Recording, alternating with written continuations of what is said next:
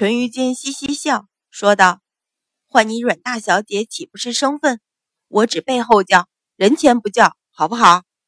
阮云欢见他眼巴巴的模样，不由好笑，摇头道：“不好，你是天皇贵胄，又是男子，自然没人说什么。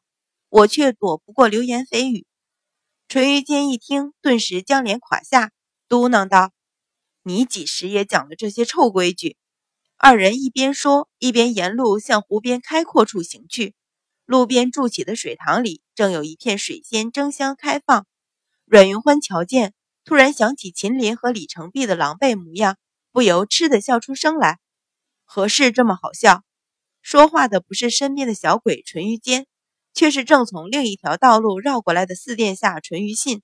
阮云欢笑容不收，俯身见礼，说道：“臣女见过四殿下。”淳于信站住，狐疑地瞧了他片刻，问道：“你果然是阮大小姐？怕是冒名顶替的吧？”哈哈哈。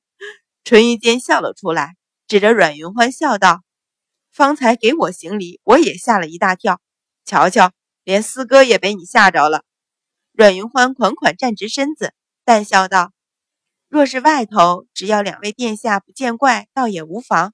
可这里是端王府，还是依礼好一些。”说着，目光向远处一瞟，兄弟二人回头，果然见有三三两两的夫人小姐散在园子里赏景。淳于信耸了耸肩，做了一个无奈的表情。淳于坚却不以为然，说道：“与他们何干？”转向淳于信，兴奋的道：“四哥，方才在前院，你有没有听说过几日是阮老夫人寿辰？阮相有没有请你？”淳于信微微挑眉，说道：“今日是二哥开府，阮相不会今日下帖子。”没有啊！淳于坚顿时大为失望。拖了个长长的尾音，又转头眼巴巴地瞧着阮云欢，像一只等食儿吃的小狗。淳于信好笑，在他后脑拍了一掌，说道：“你是又要找机会出宫玩吧？”淳于金懊恼挠头，说道：“你们也不曾封王，就不明白父王为什么非拘着我？”阮云欢微微一笑，说道：“六殿下果然想去。”倒是云欢和父亲说说，也下张帖子便是。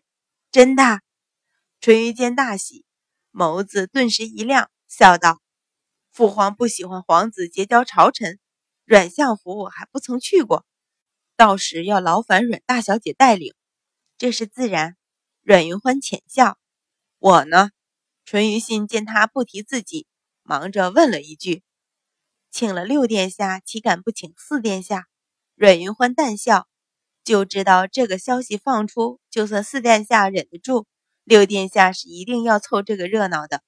话音刚落，便见亭子后转出个人来，手中折扇轻摇，一双幽冷眸子向阮云欢淡望，说道：“阮大小姐既请了我四哥六弟，不知会不会请我淳于昌？”阮云欢眉心一跳，眸底的温度迅速褪去。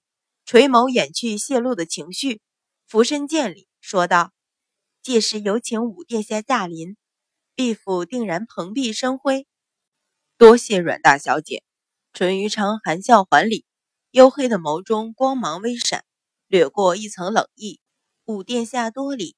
阮云欢又回一礼，波光潋滟的眸子瞬间如卷起深深的漩涡，毁天灭地，却偏偏被垂下的眼睑遮去。阮二小姐，你家祖母要办寿宴吗？庭侧的花树之后，樊香儿新鲜的目光瞧着庭中的四人，心底暗悔自己失策。以阮云欢对自己的救命之恩，本来大可结交，那样岂不是能借机结识皇子？偏偏自己听了秦林的话，害他不成，反而令自己失去机会。阮云乐撇了撇唇，轻哼一声，说道。他能请人去，我自己也能。樊家姐姐，我请爹爹下帖子给樊大人便是。一双清亮的眸子不停在庭内三位皇子身上打转。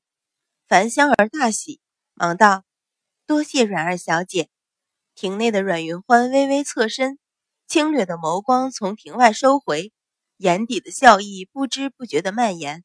好戏要上演了。